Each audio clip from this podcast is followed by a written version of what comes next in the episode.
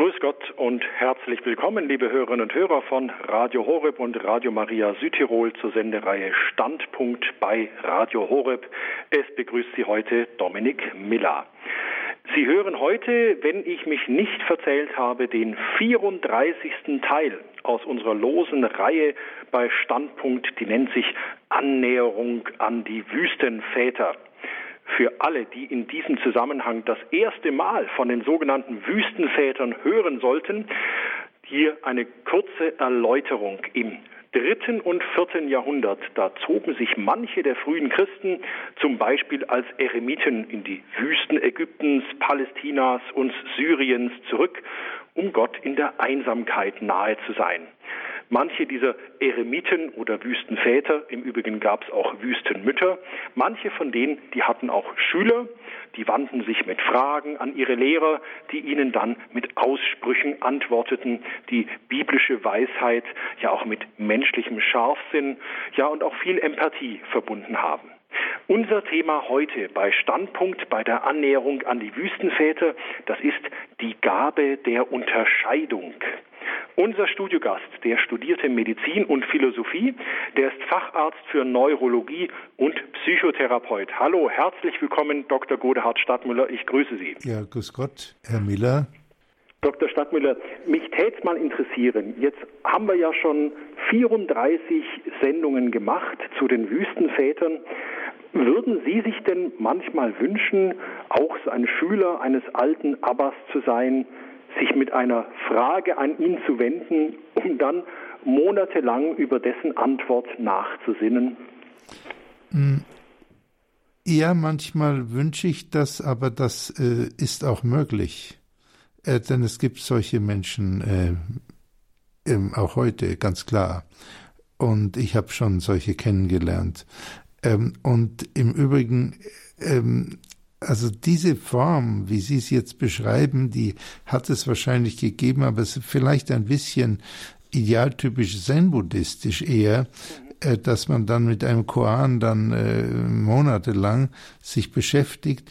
Bei den Wüstenvätern, das geht auch aus diesen Anekdoten, aus den Apophthegmata eigentlich ganz gut hervor. Und ich werde heute noch im Vortrag darüber sprechen, ist es ja so, dass die in Verbindung waren. Also es gab schon eine Schüler-Meister-Beziehung äh, und der Meister hat sich gekümmert. Ähm, kümmern hieß natürlich, und da sind wir bei der Gabe der Unterscheidung, nicht, dass er dauernd um den herum ist.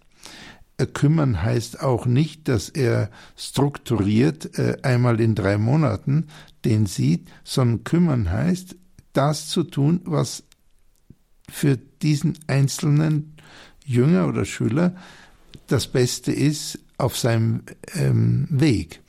Und ähm, das kann man auch heute finden. Und es gibt äh, in Klöstern oder auch unter Weltpriestern oder anderen weisen Leuten, manchmal gibt es schon einzelne, die kann man auch finden. Dr. Stadtmüller, Sie haben einen Vortrag vorbereitet zur Unterscheidung, zur Gabe der Unterscheidung und da sind wir jetzt sehr gespannt. Bitte schön, Dr. Stadtmüller. Ja, danke. Grüß Gott, liebe Hörerinnen, liebe Hörer. Willkommen zur Annäherung an die Wüstenväter.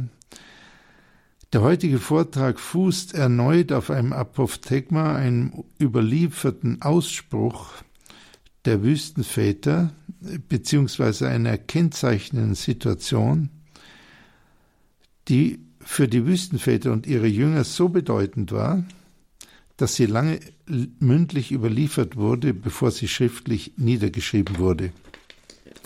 Wir versuchen heute wieder zu verstehen, was an dieser Anekdote, dieser Begebenheit so wichtig und lehrreich war für die damaligen Wüstenväter für die späteren Generationen und was sie für uns bedeuten kann. Denn vieles mag seltsam an den Wüstenvätern erscheinen, aber sie versuchten Jesus Christus nachzufolgen. Diese Nachfolge war in sich immer radikal, so wie Jesus radikal war. Unbürgerlich in seiner Zeit, und in jeder Zeit gegen den Strom der allgemeinen Wohllebe und Bequemlichkeit. Deshalb ist seine Aufforderung, ihm nachzufolgen, immer eine Aufforderung zu einem radikalen Wandel, wie es oft im Neuen Testament heißt, Metanoete, denkt um, kehrt um. Und wegen der Radikalität der Nachfolge können uns die Wüstenväter ein Vorbild sein. Wir sehen zugleich, und diejenigen unter ihnen, welche die Sendungen mitverfolgt haben, konnten es mitvollziehen, dass die Wüstenväter in ihrer jeweiligen Art außerordentlich originell und individuell sind. Es gibt keinen Wüstenvater-Typ. Es gibt schon so viel weniger einen geklonten Wüstenvater. Und diese Individualität scheint mir allein schon eine wichtige Botschaft zu sein. Wenn wir Christus nachfolgen, und das heißt nach der Aussage von Jesus selbst, wenn wir Gottes Willen tun, dann kommen wir mehr zu dem, der wir eigentlich sind. Wir werden mehr wir selbst. Und das ist offenbar die Einladung Gottes und das in meiner Meinung größte Abenteuer, radikal Christus nachzufolgen und auf dem Weg Gott ebenbildlicher zu werden. Wir sind nach der Bibel Gottes Ebenbild, das ist allein schon eine unglaublich grundstürzende Aussage. Das heißt, wir haben eine Ähnlichkeit zu Gott. Sie ist erstens noch unentwickelt, vor allem aber zweitens durch Torheit und Sünde verfinstert. Diesen Ebenbildcharakter wieder in uns zu befreien, dazu ruft uns Jesus auf in der radikalen Nachfolge. Gott will uns offenbar nicht als geklonte über eine Leisten gezogene Wesen, sondern in unserer Einmaligkeit. Er will mich ganz einmalig und Sie, liebe Hörerin, lieber Hörer, ganz einmalig, ganz individuell. Individuell heißt nicht marktschreierisch. Es kann leise oder laut oder in tausend Zwischentönen sein.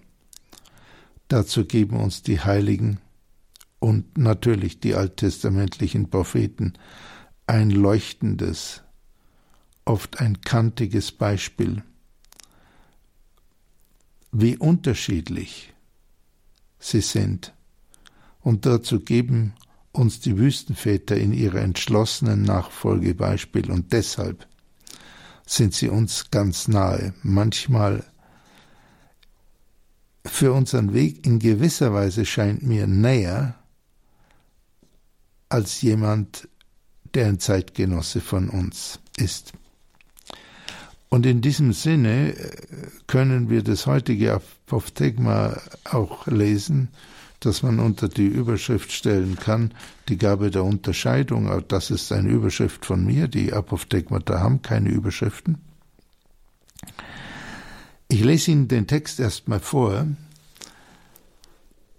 Einmal traf sich's dass einige von den Vätern in das Haus eines frommen Christen kamen, und Abbas Päumen war unter ihnen. Während sie beim Mahle waren, wurde Fleisch aufgetragen, und alle aßen es, bis auf Abbas Päumen. Die Alten wunderten sich, dass er nicht aß, denn sie kannten seine Unterscheidungsgabe. Nachdem sie aufgestanden waren, sagten sie zu ihm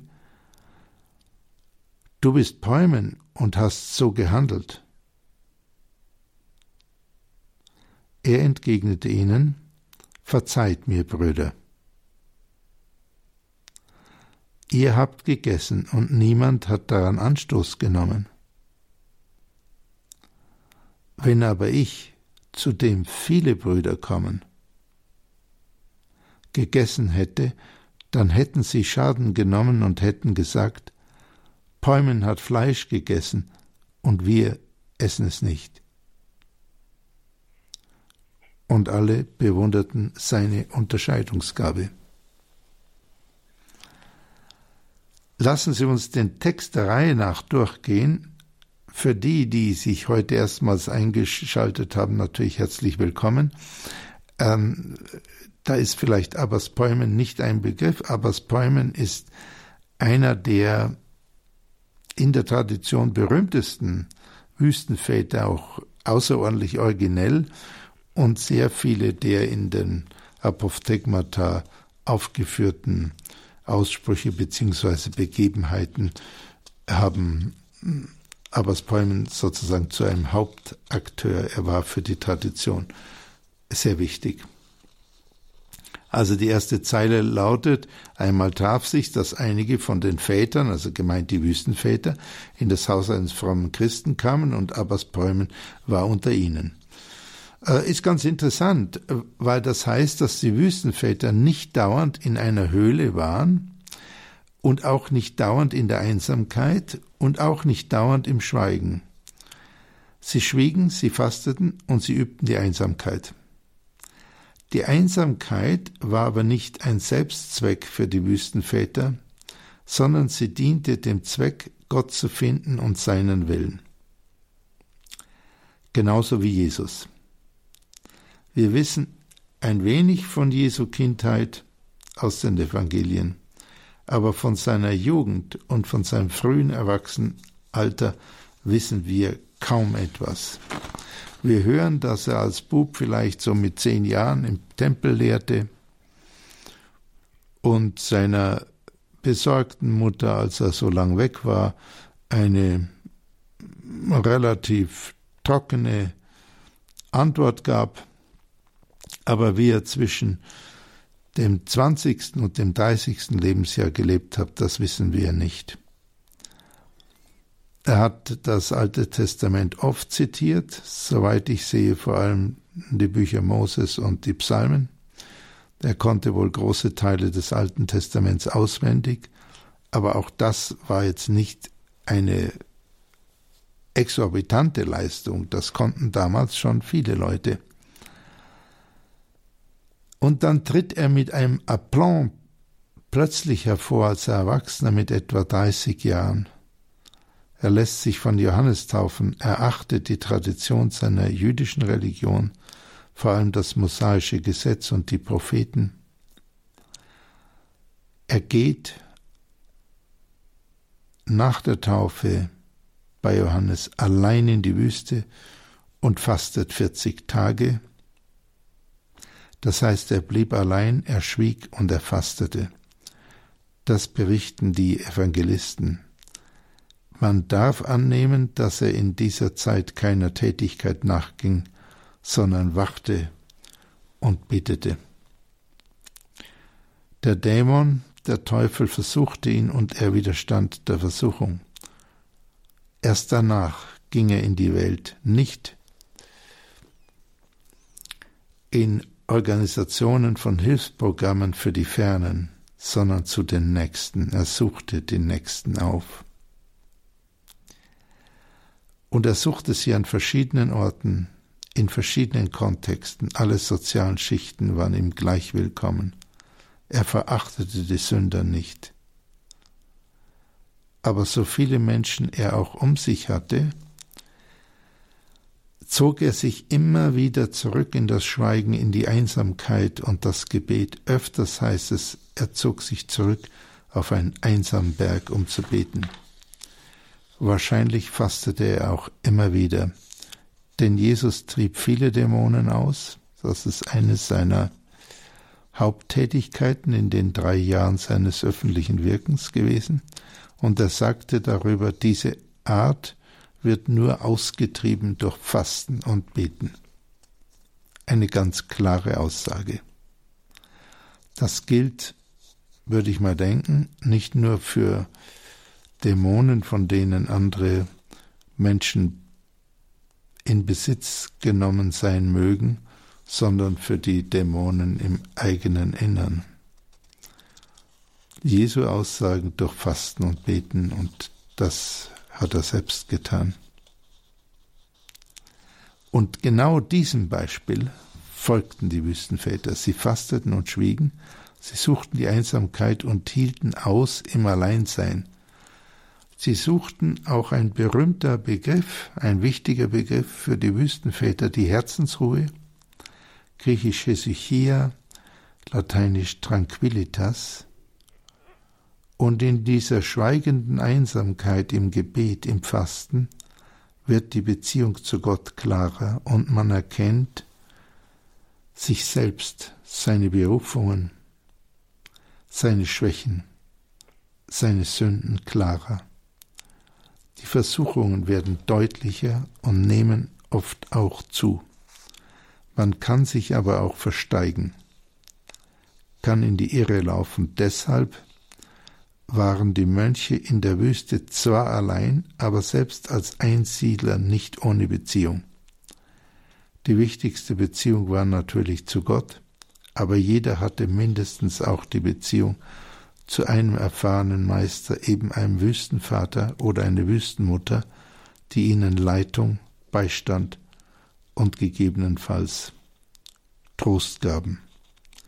Die Priorität waren Beten, Schweigen und Fasten. Und dann sich dem Nächsten und der Arbeit zuwenden.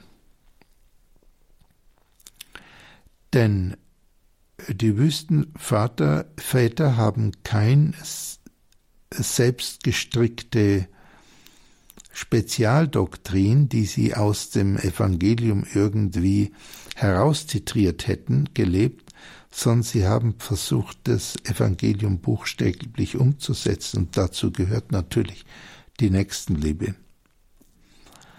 Aber so wie Jesus Christus selbst auch immer wieder ins Gebet gegangen ist und sich vom Gebet, vom, von der Beziehung zu seinem Vater hat absolut bestimmen lassen. Und wie oft spricht er von seinem Vater im Neuen Testament?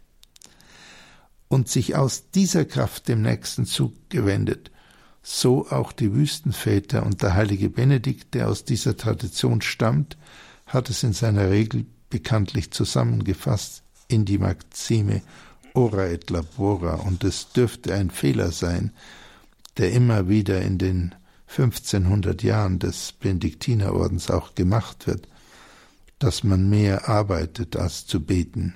Und die Maxime vom heiligen Benedikt, ora et labora heißt, zuerst bete und dann arbeite. Oder primär bete und sekundär arbeite. Die Wüstenväter kommen genau aus dieser Tradition. Und so wie Christus sich den Nächsten gleich welchen Standes welcher Intelligenz und Bildung, gleich ob gesellschaftlich verachtet oder geehrt, gleich ob moralisch hochstehend wie der reiche Jüngling oder in andauernder Sünde befangen, zuwendet, so auch die Wüstenväter, die zwar nicht oder selten auf die Marktplätze der Welt gehen, aber sich einem zuwenden, der in körperlicher oder seelischer Not war. In solch einer Situation finden wir Abbas Päumen und andere Wüstenväter. Sie sind bei einem Essen eingeladen beim frommen Christen. Und das heißt, während sie beim Male waren, wurde Fleisch aufgetragen, irgendwie ganz normal, und alle aßen es bis auf Abbas Päumen. Päumen hat eine Entscheidung gefällt. Er ist im bürgerlichen Sinn nicht höflich, denn normalerweise würde man sagen, er brüskiert den Gastgeber, indem er das aufgetragene Fleisch ablehnt. Er ist nicht co-abhängig, er meint nicht, dass er es den anderen recht machen muss, dass sein Glück etwa davon abhänge, mit anderen ständig in Harmonie zu sein, das ist fern von ihm. Er hat offenbar keine Angst vor Menschen. Er scheint die Aufforderung von Jesus verinnerlicht zu haben, habt keine Angst. Dies hat dieses Wort von Jesus, was an so wichtiger Stelle gesagt wurde, hat Johannes Paul der Große, der Heilige, aufgenommen in seinem berühmt gewordenen Ruf zu unserer Lebenszeit. Non abbiate paura, habt keine Angst. Und wie soll es möglich sein, da Angst ein Grundgefühl ist in Menschen, keine Angst zu haben? Die Lösung ist, und darauf, in, darauf hat äh, Johannes Paul hingewiesen, paradoxerweise, dass es möglich ist, keine Angst vor Menschen zu haben, vor der Welt, wenn man Furcht vor Gott hat.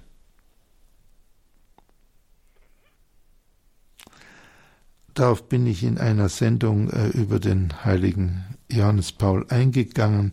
Das kann ich jetzt nicht in extenso wiederholen. Aber Spalmen jedenfalls scheint wenig Angst vor Menschen oder keine gehabt zu haben, aber die Furcht Gottes und ist auch darin ein Vorbild. Und das zeigt sich im Großen und es zeigt sich in Kleinigkeiten, sogenannten Kleinigkeiten, wie es ähm, hier der Fall ist. Es heißt weiter in unserem Apophthegma, die Alten wunderten sich, dass er nicht aß, denn sie kannten seine Unterscheidungsgabe. Vielleicht machen wir an diesem Punkt mal eine Pause für Sie, liebe Hörerin äh, und lieber Hörer, für Sie, um vielleicht ein wenig nachzusinnen, ähm, was ist, was könnte gemeinsam hier mit gemeint sein mit Unterscheidungsgabe hier?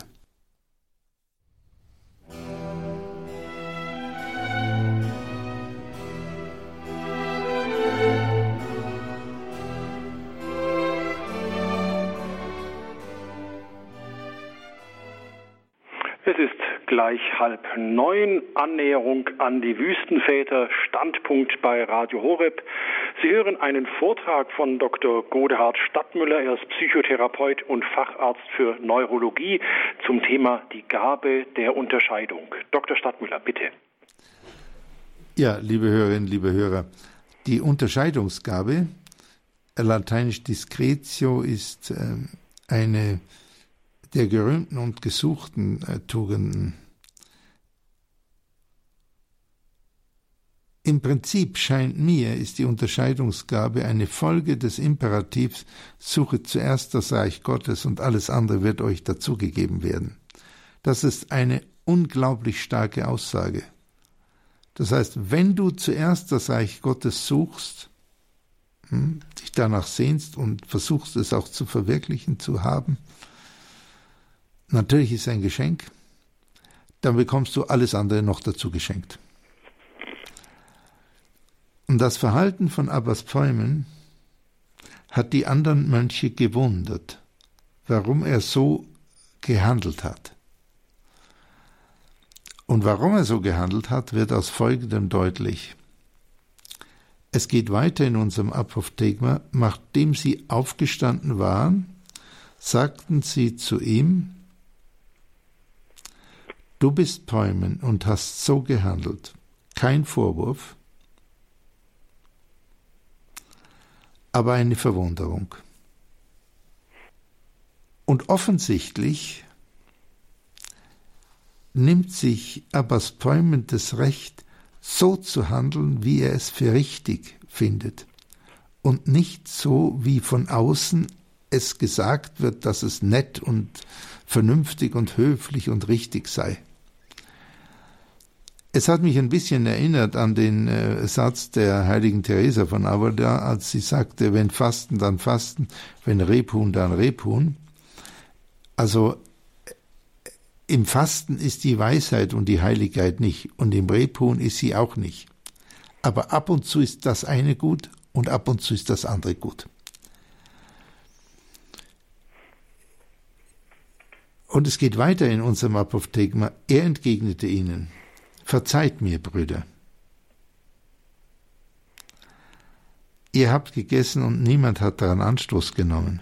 Wenn aber ich, zu dem viele Brüder kommen, gegessen hätte, so hätten sie Schaden genommen und hätten gesagt, Päumen hat Fleisch gegessen und wir essen es nicht. Das heißt, wir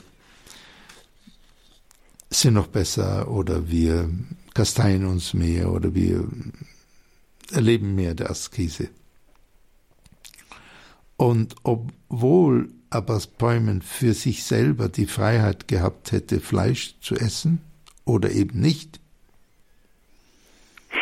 und es wie die anderen Wüstenväter hätte machen können, aus Höflichkeit eben Fleisch zu essen, hat er es nicht gemacht, um keinen Anstoß den vielen Brüdern, die zu ihm kommen, weil er ein Vorbild war, weil er ein großer Seelenführer war, weil er ihnen Rat gegeben hat und Ansporn war, einen Anstoß zu geben.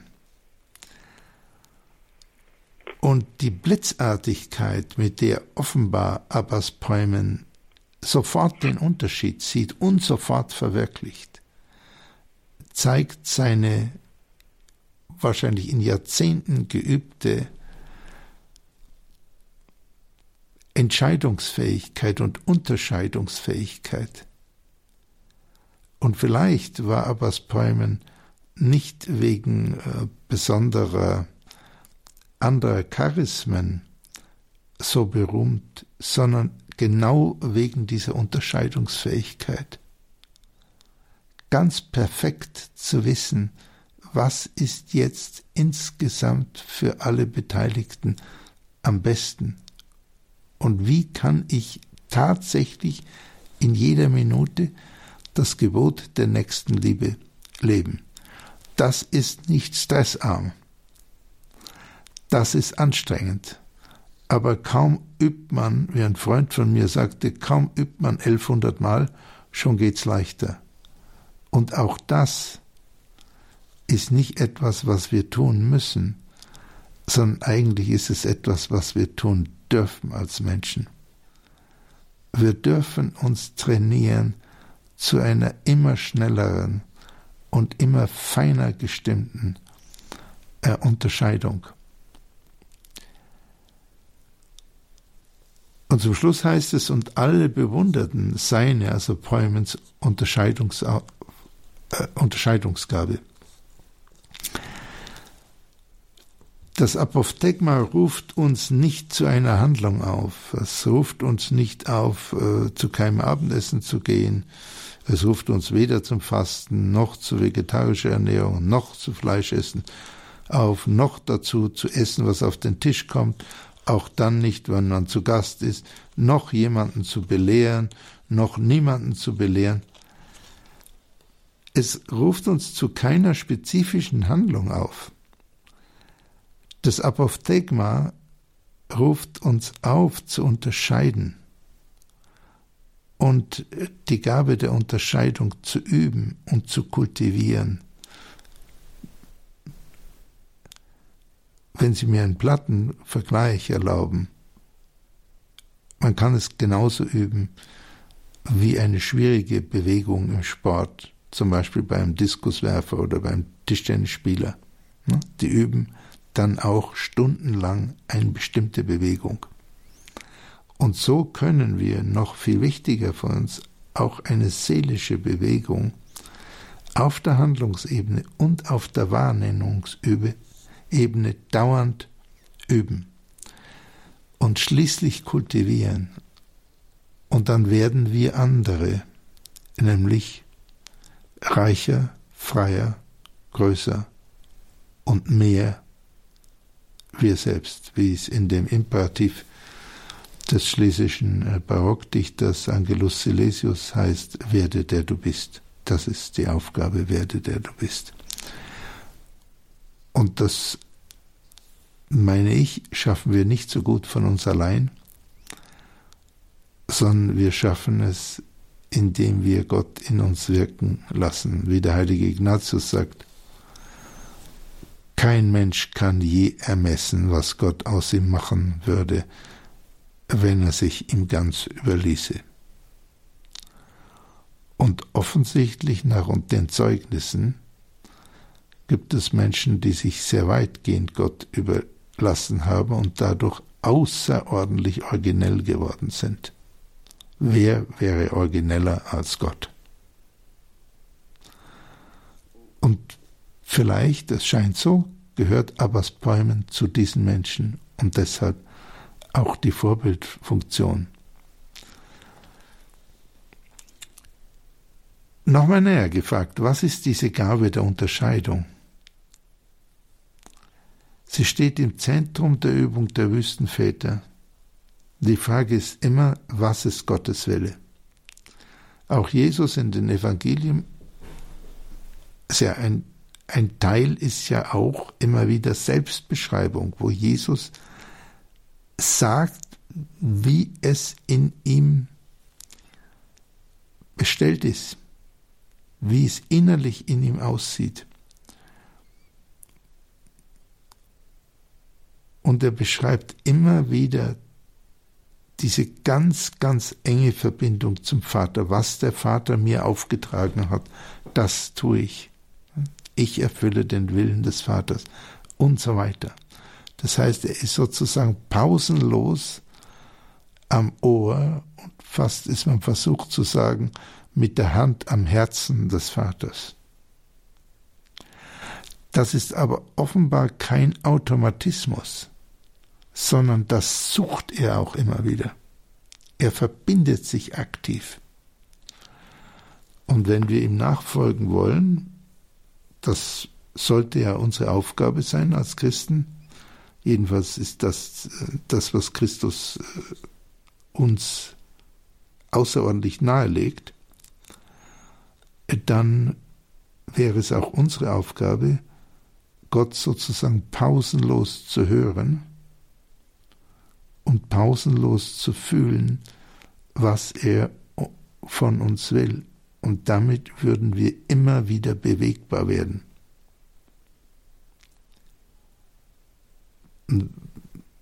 Das wäre sozusagen ein Leben völlig ohne Stillstand, auch ohne geistigen Stillstand ohne seelischen Stillstand.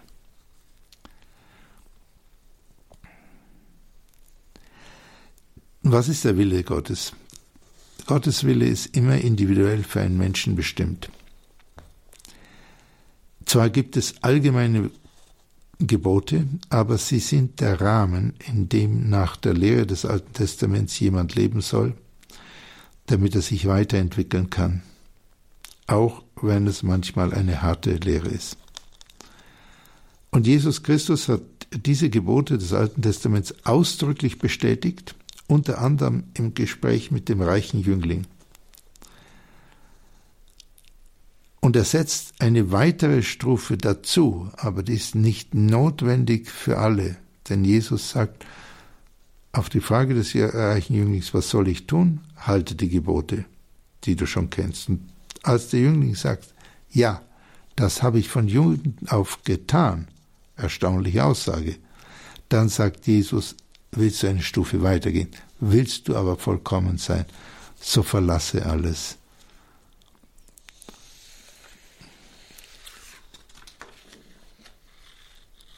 Und was heißt sich weiterentwickeln? Sehr viel ist in den letzten 50 Jahren geredet worden von Persönlichkeitsentfaltung. Und das ist auch sehr gut. Aus christlichem Hinblick, wenn wir fragen, wohin sich weiterentwickeln, dann ist die Antwort zur Vollkommenheit. Denn der wirklich einer der für mich erstaunlichsten Sätze im ganzen Neuen Testament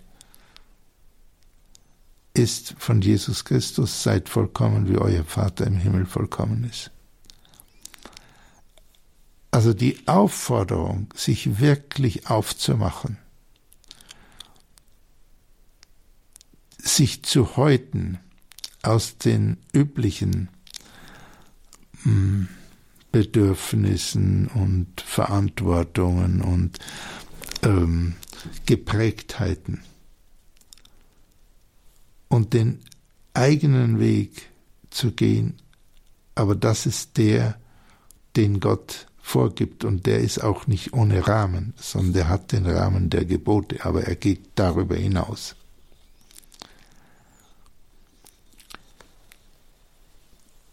Und Päumen macht es weder dem Gastgeber recht noch den anderen Menschen, sondern er sucht, was das Beste ist, und zwar nicht das an sich Beste, so als, als Gesetz, sondern das Beste in der jeweiligen Situation.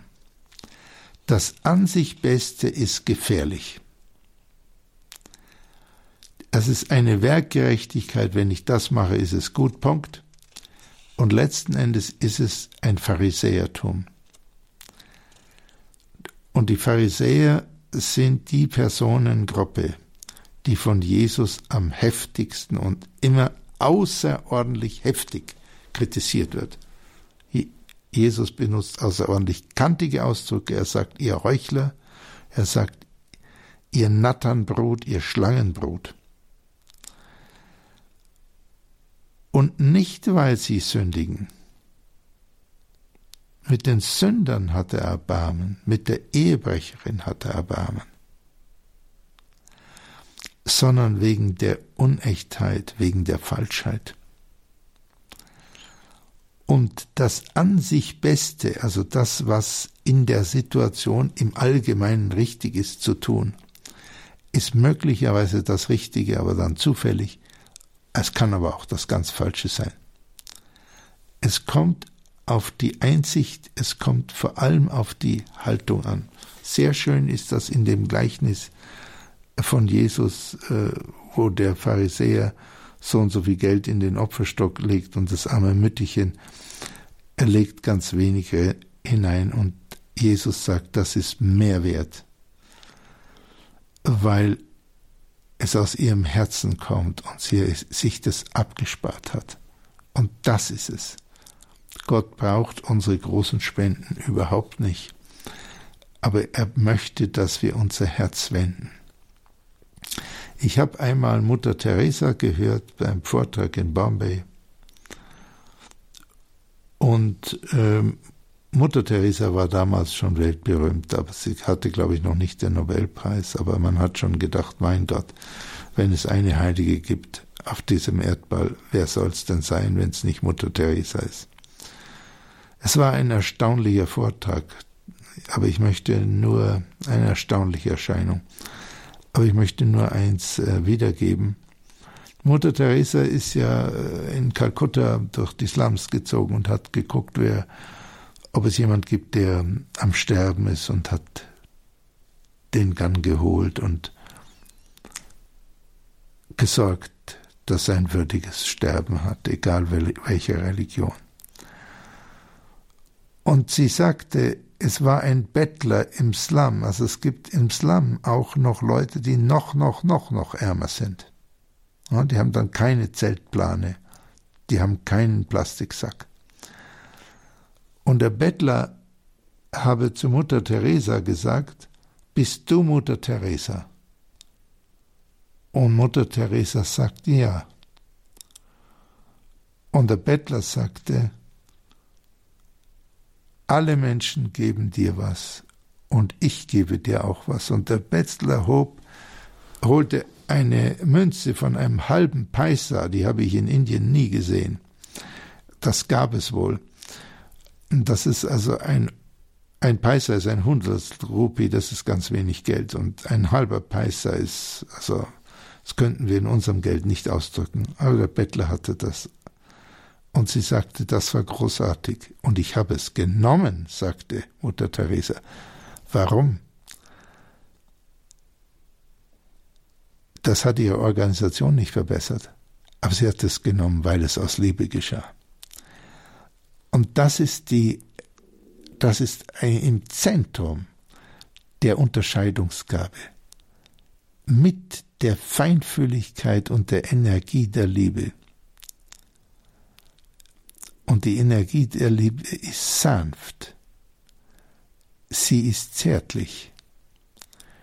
Mit der Feinfühligkeit und der Energie der Liebe zu spüren, was ist noch besser.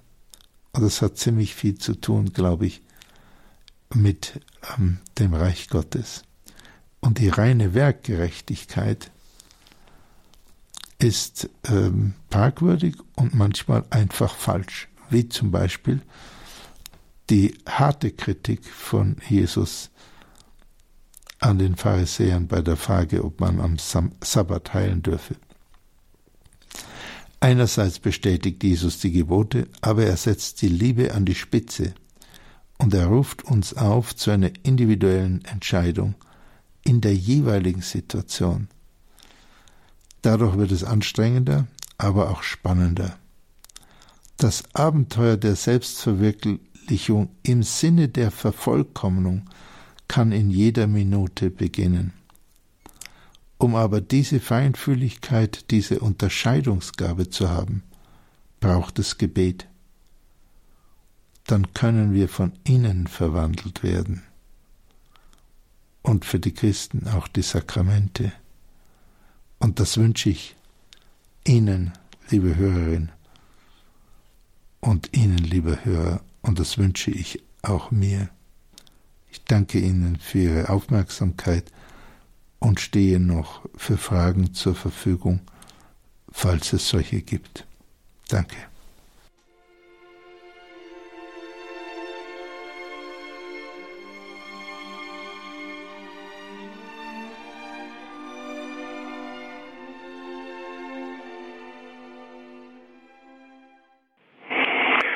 Standpunkt bei Radio Horeb mit der losen Reihe Annäherung an die Wüstenväter. Wir hörten den 34. Teil dieser losen Reihe mit dem Titel Die Gabe der Unterscheidung. Wir hörten einen Vortrag von Dr. Godehard Stadtmüller. Er ist Psychotherapeut und Facharzt für Neurologie.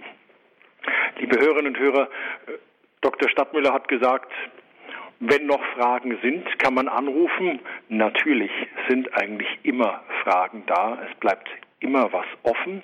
Sie sind wirklich ganz herzlich eingeladen, mit Dr. Stadtmüller ins Gespräch zu kommen, wenn Sie Fragen haben zur Gabe der Unterscheidung oder wenn Sie noch ja, etwas ergänzen können, etwas ergänzen möchten. Wenn Ihnen ein Geistesblitz gekommen ist, dann lassen Sie uns und die Radio Horeb Hörerfamilie daran teilhaben. Die Hörernummer, die ist ab jetzt geschaltet. Sie erreichen uns unter der 089 517 008 008 und wenn Sie uns von außerhalb Deutschlands anrufen, wählen Sie einfach vor 0049 89 517 008 008. Dr. Stadtmüller, hm, Sie haben vorhin im Vortrag gesagt, ja, im Zuge der Unterscheidung den Willen Gottes zu tun, das Ohr am Herzen des Vaters zu haben, wie es Jesus getan hat. In der Einsamkeit der Wüstenväter in dieser Stille höre ich da den Herzschlag des Vaters. Also der eine mehr, der andere weniger. Ähm, aber es ist schon ein Klassiker, sich zurückzuziehen. Äh, das ist auch transkulturell so. Das ist im Christentum so, in der Westkirche, in der römischen Kirche, in der Ostkirche. Äh, es ist aber auch im Hinduismus, im, im, bei den Yogis, bei den Buddhisten, im tibetischen Buddhismus. Es ist auch bei den Sufis so ähm, und in vielen auch anderen Nicht-Hochreligionen ist es ein Klassiker Fasten und Schweigen und Alleinsein, um die Stimme Gottes besser zu hören oder zu spüren. Und ähm, das so sind wir offenbar gemacht und es ist ein bisschen ähm, schade oder vielleicht ist es auch ein bisschen töricht, diese große Möglichkeit zu wenig zu nutzen. Aber viele Christen äh, nutzen das auch und viele Klöster bieten Zeiten der Stille an und da ist es dann auch einfacher meistens als zu Hause ähm, in einem bestimmten Setting. Und schon das hilft. Man muss nicht äh, schwarz-weiß zeichnen, man muss nicht sagen, also entweder wäre ich jetzt mit in der libyschen Wüste oder ich muss halt äh, mein weltliches Leben leben. Mir scheint aber so, dass manches im Christentum auch an Aktionismus krankt. Das heißt, dass zu viel an Arbeit und Managen gemacht wird und zu wenig an Gebet. Und wenn selbst der Sohn Gottes, von dem man ja naiv denken könnte, ja, der braucht ja gar nicht mehr zu beten, der ist ja, der weiß ja das schon alles. Näher äh, kann man gar nicht sein. Ne? Äh, wenn er selbst das brauchte, ähm, dann ist er hier uns ein eklatantes Vorbild. Und wir tun es auf eigenes Risiko, wenn wir uns nicht im Gebet ähm, verankern, weil oft sehr viel Torheit, äh, sehr viel Schaden dann auch ähm, passieren kann. Ja. Ich begrüße jetzt aus München den Herrn Blechinger. Hallo, grüße Gott, willkommen bei Standpunkt. Ja, schönen guten Abend. Ähm, Grüß Gott. Grüß Gott. Ich hätte eine Frage und zwar ähm, würde mich interessieren, was man tun könnte, äh, wenn man vorübergehend zum Beispiel diese innere Stimme nicht hören kann. Ja. Äh, hervorragend. Also wenn Sie sagen vorübergehend, dann äh, sind Sie schon in einer sehr guten Lage, weil dann haben Sie schon das Gefühl gehabt, Sie konnten sie mal hören. Ähm, das Zweite ist, herzlich willkommen im Club. Ja, flapsig gesagt. Mutter Teresa hat den Herrn auch nicht mehr gefühlt. Das war ein großes Leid für sie. Und ähm, vielleicht ist das am allergenauesten beschrieben beim heiligen Johannes von Kreuz, ähm, dass Gott sich uns auch entzieht, hm.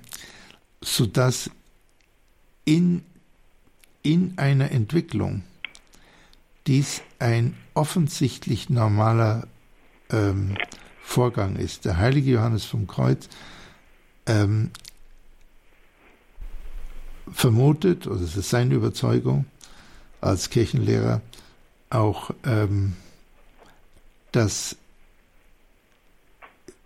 in dieser äh, dunklen Zeit, wo der Kontakt für uns nicht fühlbar ist, das heißt ja nicht, dass er nicht da ist, ähm, wir hingewiesen werden, dass wir über den Glauben gehen. Hm? Und ähm, dass unsere Sehnsucht, unser, unser Glauben dadurch stärker wird. Das ist sozusagen eine Prüfung. Das ist, kann für jemand außerordentlich hart sein. Vor allem, wenn die Süße, um das jetzt mal mit dem geistlichen Schrifttum zu sagen, wenn die Süße des unmittelbaren Kontakts so stark war, äh, dann, äh, dann ist es schwer aushaltbar. Aber wir werden oder sie können dadurch auch gestählt werden. Hm? Ähm, das, das ist ein Punkt. Und der zweite Punkt ist, sie können schon zum Herrn natürlich flehen. Hm? Und es heißt, wer anklopft, dem wird aufgemacht. Und wenn sie flehen, dann wird der Kontakt nach aller Voraussage wiederkommen. Und der dritte Punkt ist, äh, wir haben oft eine Vorstellung, wie wir die Verbindung wahrnehmen. Also beispielsweise, wir bekommen eine Inspiration oder wir sehen was oder wir haben ein positives Gefühl und werden sozusagen wie getragen durch den Alltag oder so etwas. Und das ist gut und das ist wahrscheinlich auch wahr. Aber wie es heißt, der Geist weht, wo er will. Und der Heilige Geist hat äh, natürlich einige tausend Sprachen, mit denen er zur Seele spricht. Und das sind nicht die ersten drei, die man vermutet. Und so kann der Heilige Geist zu ihnen möglicherweise mit einer anderen Sprache sprechen aufgrund seiner überlegenen Weisheit. Und nur weil die Sprache anders ist, könnte es sein, äh, dass sie, wenn sie eine andere Sprache erwarten, äh, das Gefühl haben, äh, sie sind nicht mehr in Kontakt. Das sind drei ähm, Gesichtspunkte, die ich Ihnen nahebringen kann, aber ich fühle mit Ihnen mit. An der Stelle verabschieden wir unsere Hörer aus dem UKW-Sendegebiet in München. Vielen Dank fürs Zuhören. Wir machen an der Stelle eine kurze Musikpause und gleich geht's weiter mit den anderen Hörern, die noch in der Leitung sind. Bis dahin.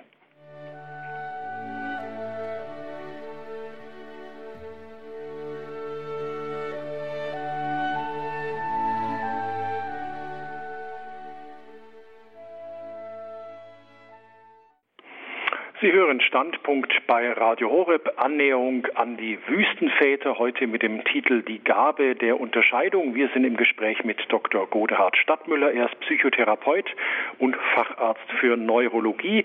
Und ich begrüße aus Hallberg-Moos bei München Frau Engländer. Hallo, grüße Gott, willkommen bei Standpunkt. Ja, grüß Gott.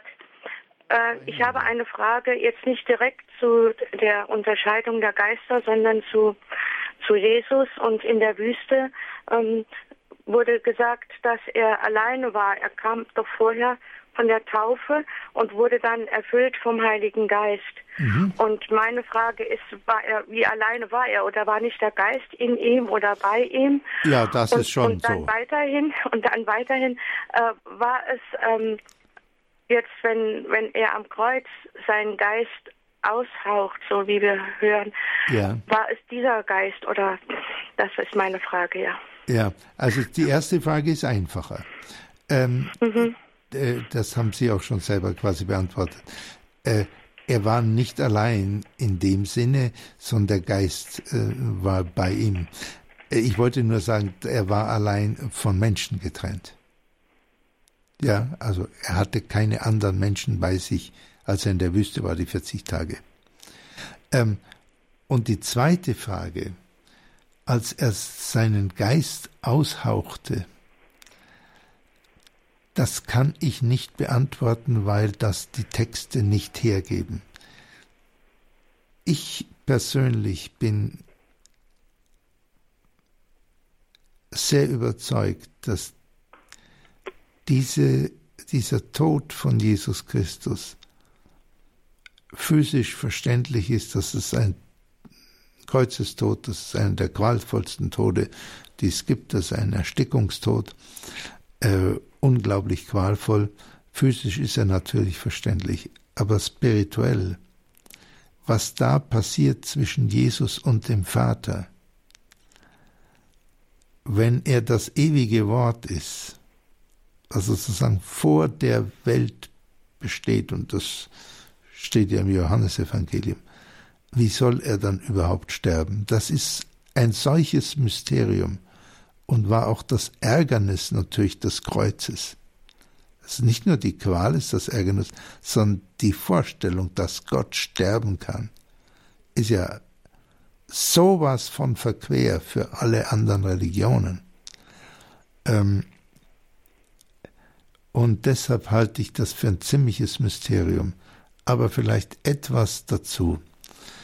Ähm, diese sieben letzten Worte Jesu am Kreuz, also er hat ja ganz klar gesagt, das muss alles geschehen, damit die Schrift erfüllt wird. Alles genau so. Die sieben letzten Worte von Jesus am Kreuz, dazu gehört auch ähm, diese Zeile, mein Gott, mein Gott, warum hast du mich verlassen? Das ist eine Zeile aus dem Psalm. Gut, man kann, äh, man kann sagen, ja, äh, Jesus hat das zitiert. Aber warum zitiert er diese Zeile? Ähm, und möchte ich es mal so sagen. Wenn Jesus allmächtig war, wenn er allwissend war,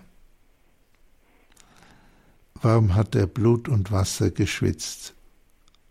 Das war mir schon als Bub unklar. Äh, was soll dann so schrecklich sein? Die Demütigung? Ist das für Jesus so entsetzlich? Der Kreuzestod in seiner Qual, ist das so entsetzlich? Hat mir nicht eingeleuchtet.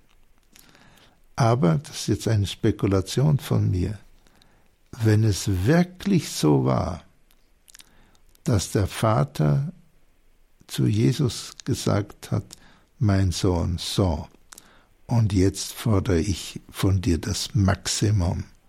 Ich trenne mich von dir. Hm. Das ist das Äußerste. Und das war auch für Jesus extrem viel. Und er hat gebetet, bitte lass diesen Kelch vorübergehen, aber wenn du es willst. Und das ist ähnlich wie Abraham, nur in Großformat. Und dann wird dieser Schrei, mein Gott, mein Gott, warum hast du mich verlassen? Obwohl es ein Psalmzitat ist, wird dann plötzlich nochmal viel tiefer und es ist nicht erstaunlich, dass er überliefert war. Und insofern, zurück zu Ihrer Frage, ist es wirklich möglich, dass Jesus gefordert war, alles verlassen zu spüren. Und natürlich dann wieder auch alles bekommen hat. Weil der Vater hat ihn nicht verlassen, aber das Gefühl war da, jetzt verlasse ich dich, beziehungsweise jetzt bin ich verlassen.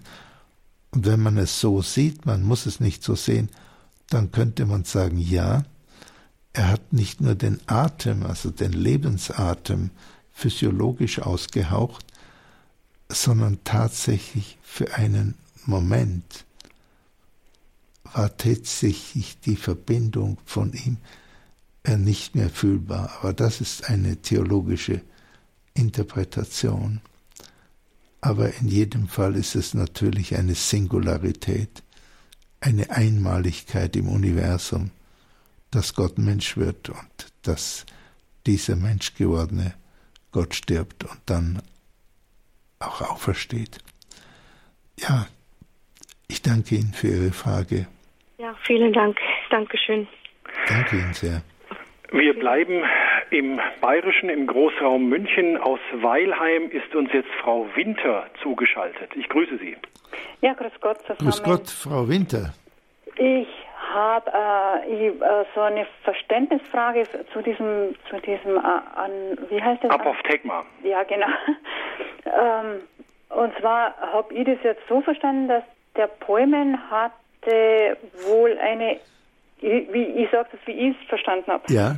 Der hatte eine Entscheidung getroffen, dass er äh, quasi solidarisch, solidarisch sein will mit denen, die zu ihm kommen und bei ihm Rat suchen und wollte auch da, wo er die Möglichkeit hätte, ohne dass die das wissen, ja. äh, trotzdem bei seiner Entscheidung bleiben, dass ja. es nicht besser haben will als jene, oder? Ähm, so lese ich es nicht. So also übrigens äh, sympathisch, ich bin ja selber Oberbayer, also das klingt für mich total vertraut. Super. also gefällt mir super. Ähm, äh, so lese ich es nicht ähm, sondern ich lese es so, dass er sich fragt, was ist für die besser? Was ist insgesamt für alle besser? Und äh, dann sagt er, und das steht ja auch in dem Apophthegma so, hatte ich vorgelesen, ähm, die anderen könnten Anstoß nehmen.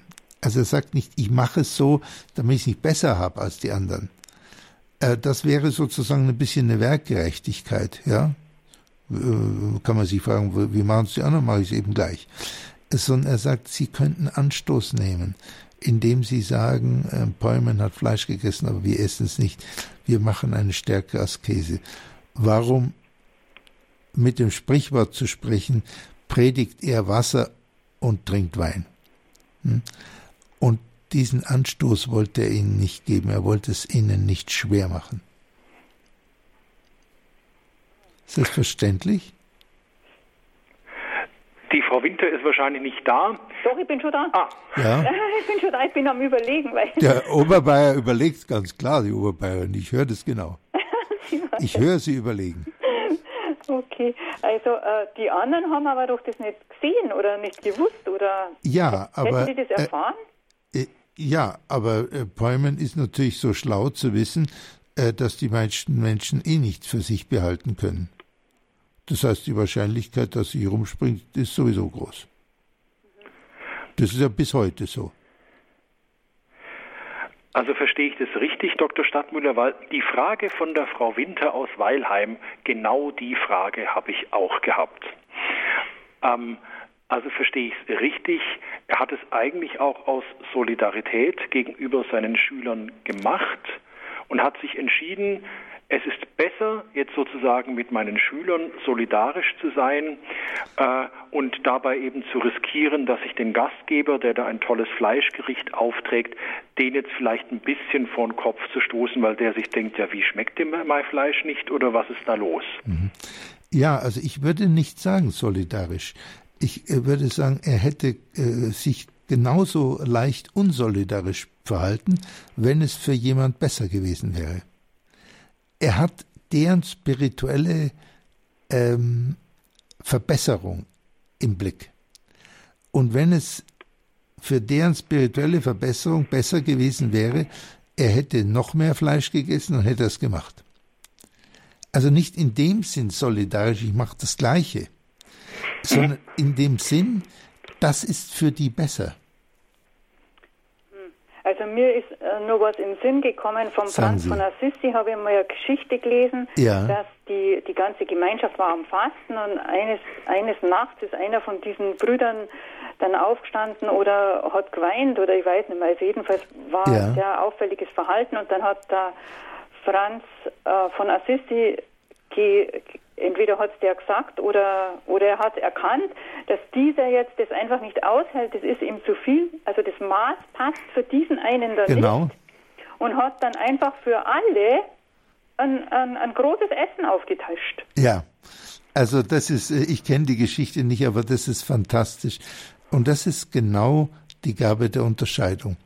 Weil richtig, in Anführungsstrichen, werkgerecht wäre es gewesen, so, wir haben es Fasten und du bist Franziskaner und jetzt wird das durchgezogen, das haben wir ausgemacht und so.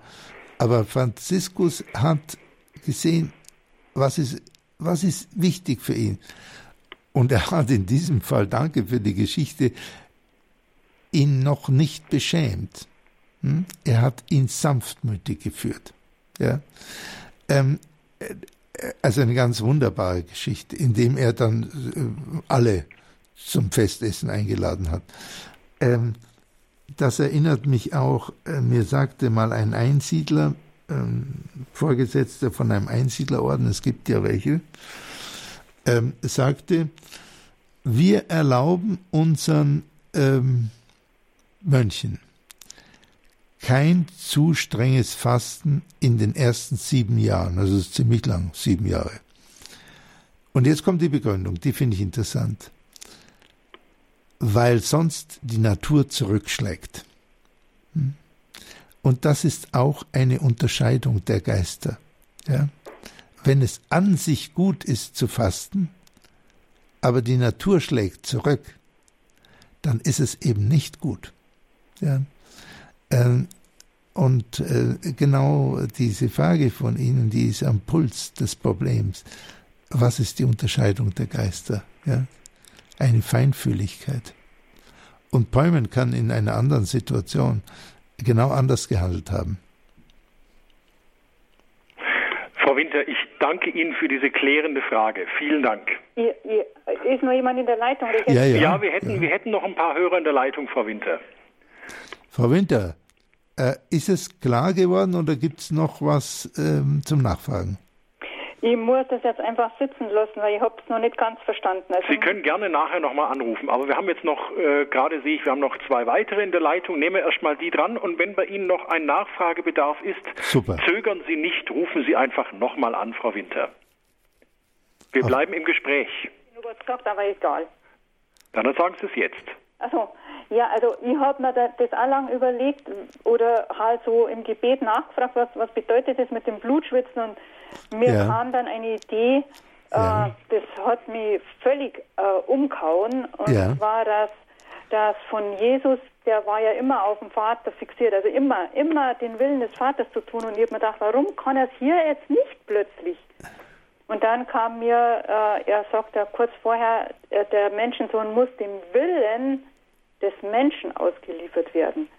Ja. Und, und, zwar in dem Fall ja nicht eines, der gut, gut gesinnt ist wie Maria ja. und Josef, ja. sondern er muss dem Willen äh, quasi des Pöbels, also des bösen Menschen ausgeliefert werden. Und, und da, äh, da kommt mir dann wirklich, also dann kann ich das mit Blut und Wasser schwitzen verstehen. Also, ja, gut, eine andere Möglichkeit. Ja. Gut, Frau Winter, jetzt erstmal. Herzlichen Dank. Danke für den Aspekt. Und jetzt machen wir den Schwenk von Weilheim nach Chemnitz und ich begrüße den Herrn Huth bei uns bei Standpunkt. Hallo, guten Abend.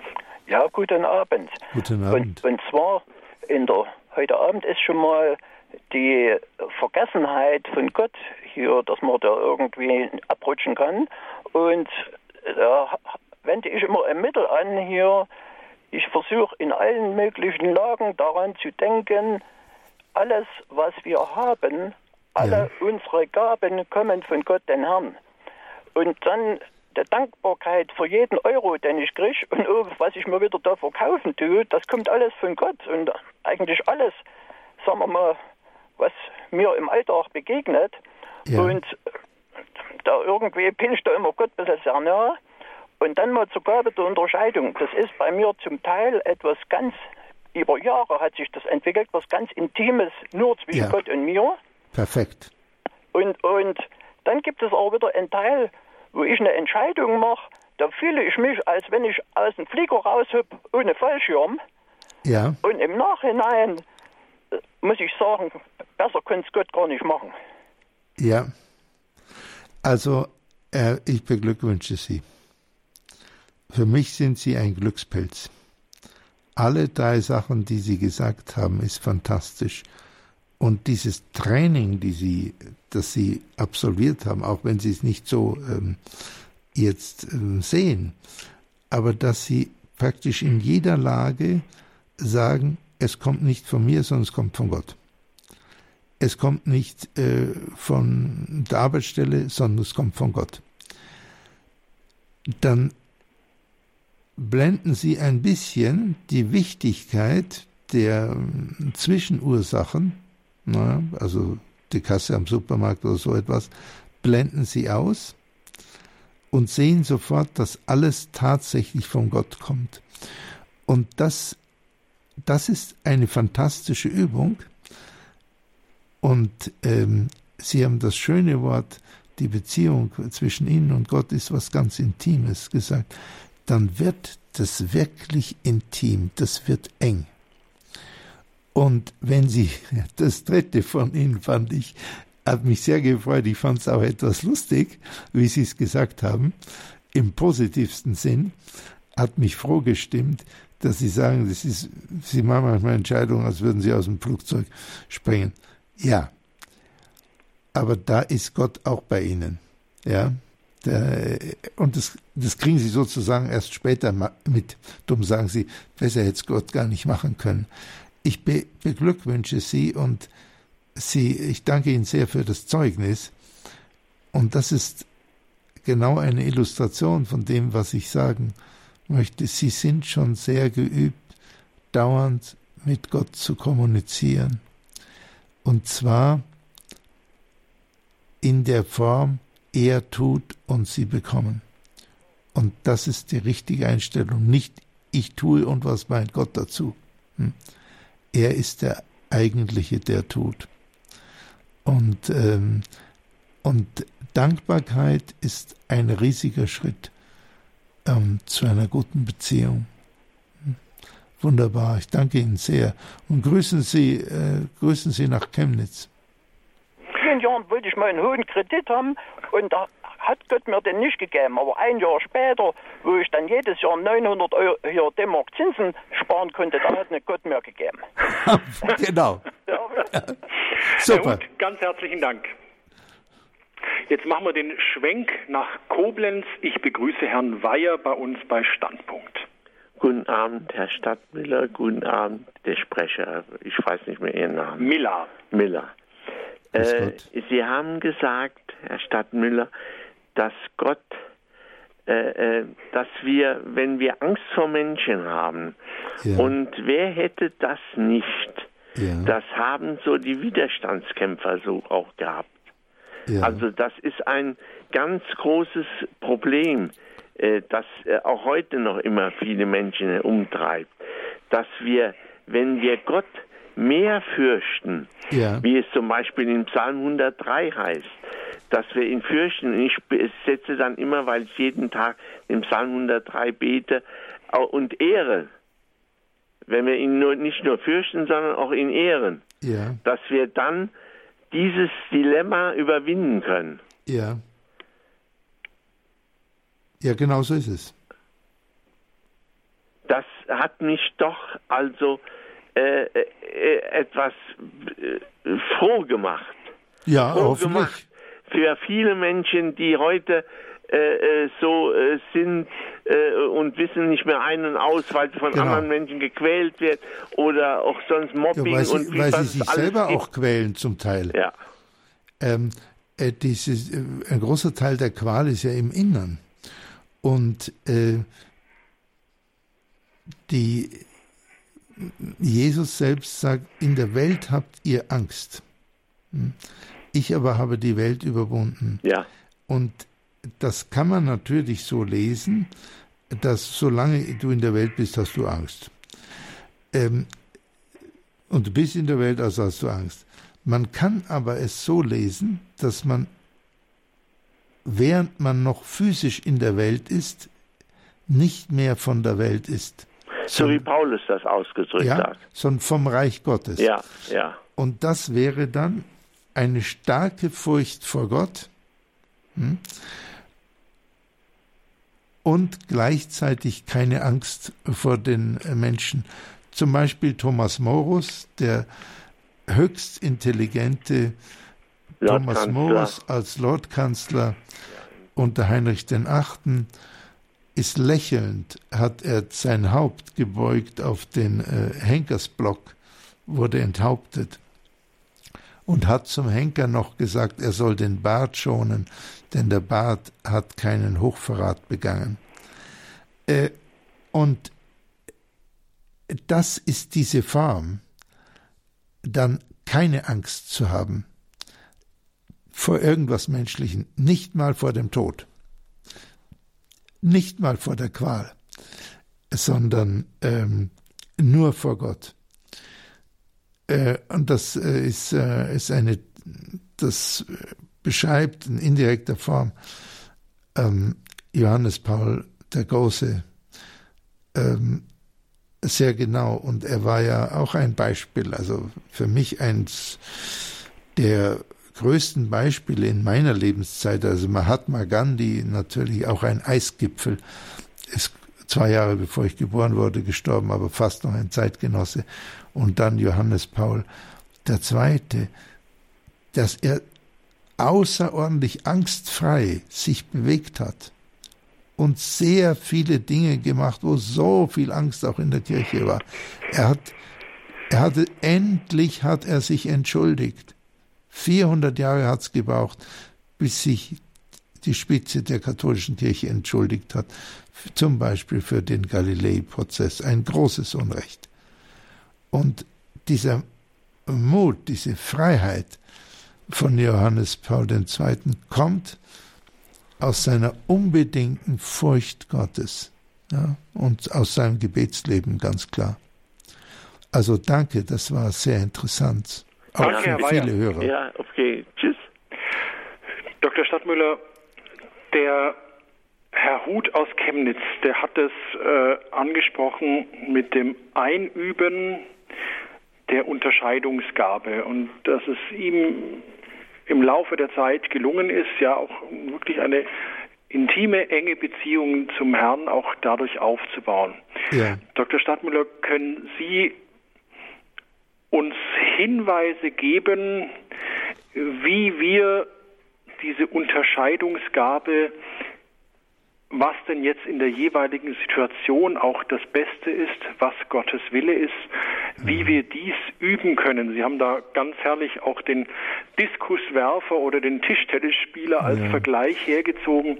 Gibt es Übungen oder ja. kleine Schritte, also wie wir da hinkommen können? Ja, ich glaube, ähm, dass unser Wille und unser Verstand sind natürlich zwei gigantische Fähigkeiten aber sie können auch sehr in die Irre laufen. Ja? Es gibt sehr mhm. viele Leute, die außerordentlich scharf im Verstand sind, analytisch und synthetisch und unglaublich schnell und die außerordentlich willensstark sind und außerordentlich flexibel. Aber trotzdem können sie in die Irre laufen. Ich glaube, dass äh, der sicherste Weg ist, sich an Jesus Christus selber zu halten. Er hat es uns ja vorgemacht. Und er hat gefastet. Und er hat gebetet. Er hat sich immer wieder im Gebet zurückgezogen.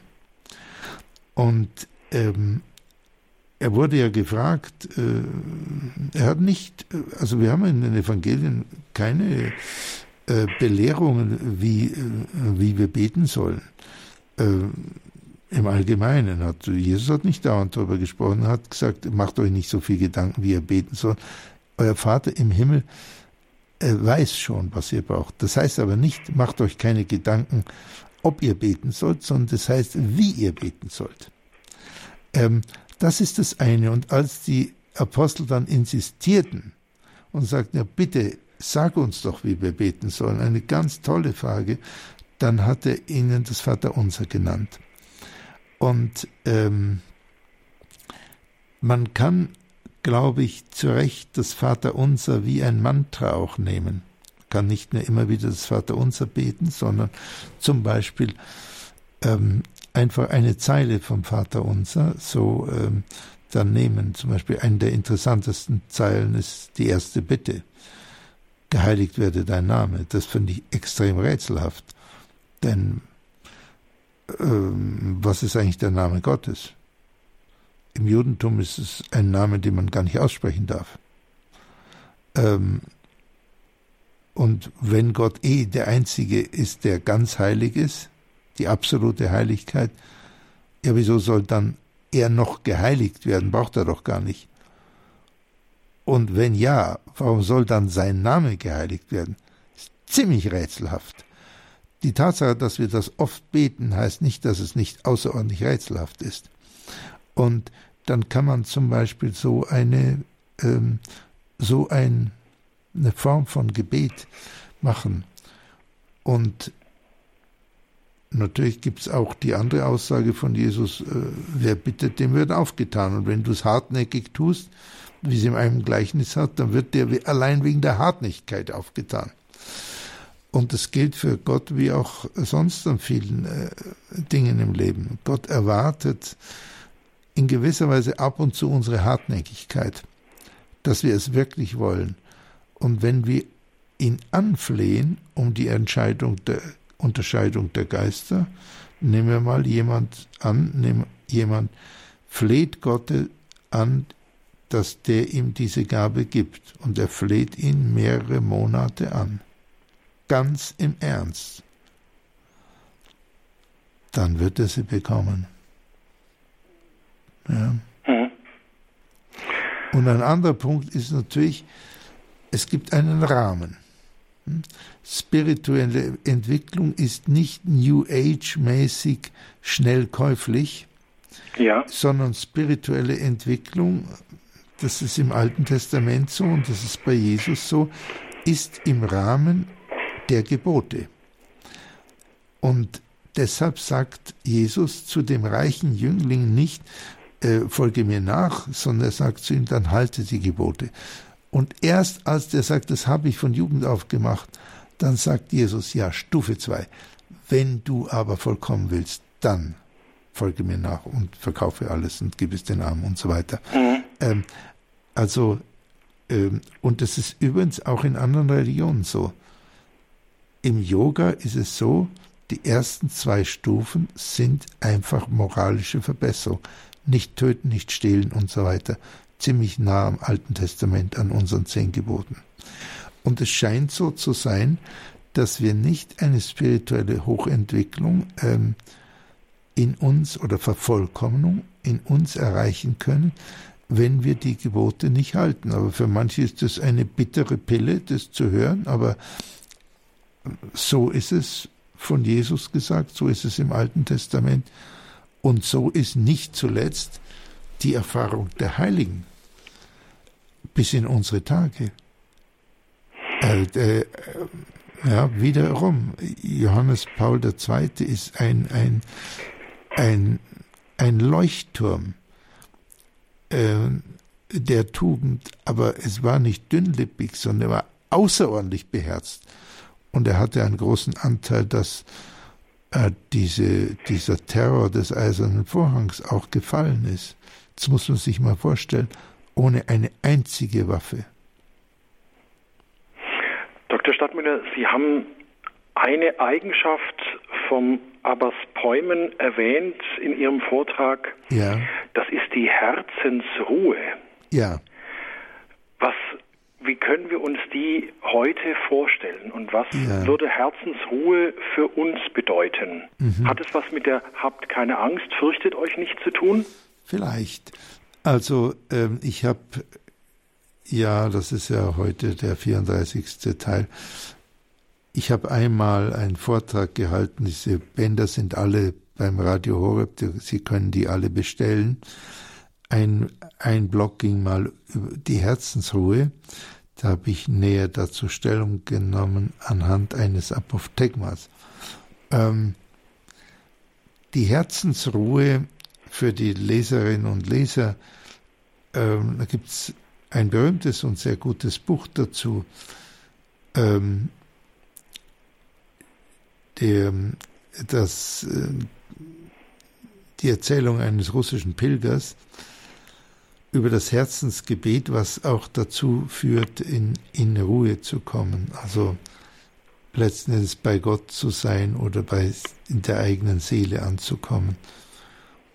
Und Herzensruhe ist ein Zustand, wo man sozusagen in jeder Situation des Lebens in sich eine Ruhe findet, bei sich ist. Mhm. Letzten Endes in der Erfahrung im Glauben und in der Sicherheit, dass wir nicht tiefer fallen können als in Gottes Hand. Oder, mystisch ausgedrückt, dass Gott unsere tiefste Tiefe ist.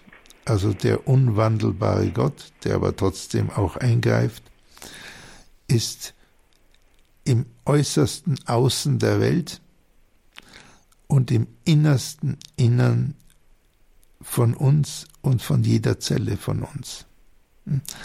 Und wenn jemand sich das verinnerlicht, dass Gott ja die tiefste Tiefe in ihm ist und Gott sowieso unzerstörbar ist, dann kann dadurch eine Ruhe kommen.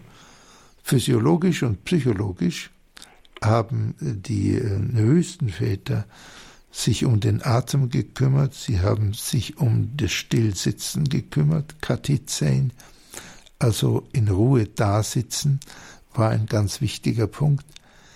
Ähm, die Zelle nicht verlassen, also ähm, gibt einen, einen lateinischen Satz dazu, ähm, Cella continuata dulcescit, äh, die kontinuierlich hm,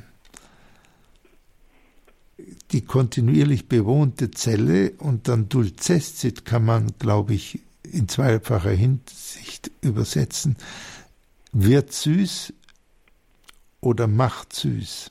Hm? Also die kontinuierlich bewohnte Zelle macht es einem süß oder sie wird für einen süß. Ähm, und daraus kommt vom heiligen Benedikt bis heute zum Teil nicht so stark gelebt, aber es ist immer noch in der Regel natürlich die Stabilitas Loci, also die, äh, die Stabilität, die Konsequenz an einem Ort zu bleiben.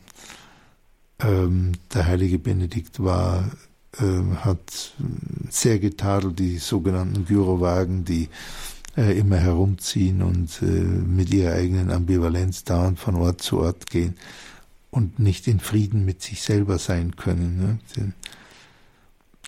Ähm, und die, die, diese Herzensruhe, Hesekiah, ist eigentlich den Frieden mit sich selber finden. Und das ist natürlich sehr schwer. Äh, aber das ist ein Schritt zu mehr seelischer Größe, mit mir selber in Frieden zu sein und nicht irgendwo rumhetzen zu müssen.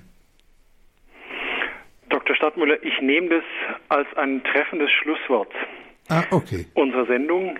Danke. Ganz herzlichen Dank. Die Herzensruhe passt zum Ausklang der Fastenzeit, zum Einstieg in die Karwoche. Ich danke Ihnen sehr, Dr. Stadtmüller, dass äh, wer hätte das gedacht, auch dieses Apophthegma ja uns auch die Tür eigentlich in die Fasten, in die, in die Karwoche hinein auch öffnet, auch bedingt durch ja. die Fragen und Anmerkungen der Hörer. Genau.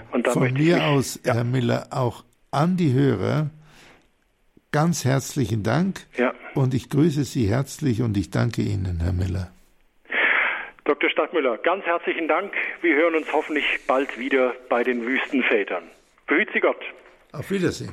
Liebe Hörerinnen und Hörer von Radio Horeb und von Standpunkt, wenn Sie erst später eingeschaltet haben und diese Sendung in ganzer Länge hören möchten, dann wird die, können Sie sich diese Sendung bestellen beim Radio Horeb CD-Dienst unter der 08323 967 5120. Sie können sich aber auch diese Sendung von der Website von Radio Horeb direkt runterladen, www.horeb.org. Da können sich die Sendungen direkt herunterladen. Ähm, Sie hören Standpunkt wieder am Ostersonntagabend um 20 Uhr, gewohnte Zeit. Das Thema ist immer geliebt, Gottes brennende Leidenschaft für uns Menschen. Gast im Studio ist dann Josef Müller. Er ist Bestseller-Autor und er ist auch der ziemlich beste Schurke für all die, die vielleicht sein Buch schon gelesen haben. Fragen zum Empfang oder zu Radio Horeb beantwortet Ihnen gerne der Hörerservice unter der Woche 08323 967 5110 08323 967 5110. Wenn Sie sich die Apophthegmata der Wüstenväter zu Gemüte führen möchten und lesen möchten, unser Buchtipp dazu, die finden Sie in dem Buch Weisung der Väter, Apophthegmata Patrum von Bonifaz Miller im Paulinus Verlag. Also nochmal Weisung der Väter von Bonifaz Miller im Paulinus Verlag. Und wem jetzt gerade der Bleistift aus der Hand gefallen ist, weil er zu schnell geschrieben hat, die Nummer vom Radio Horeb Hörerservice sich einfach nur merken, die ist auf jedem Programm abgedruckt und dort nachhaken, wie denn das Buch zur Sendung ist. Es verabschiedet sich an dieser Stelle Dominik Miller, behüt Sie alle Gott.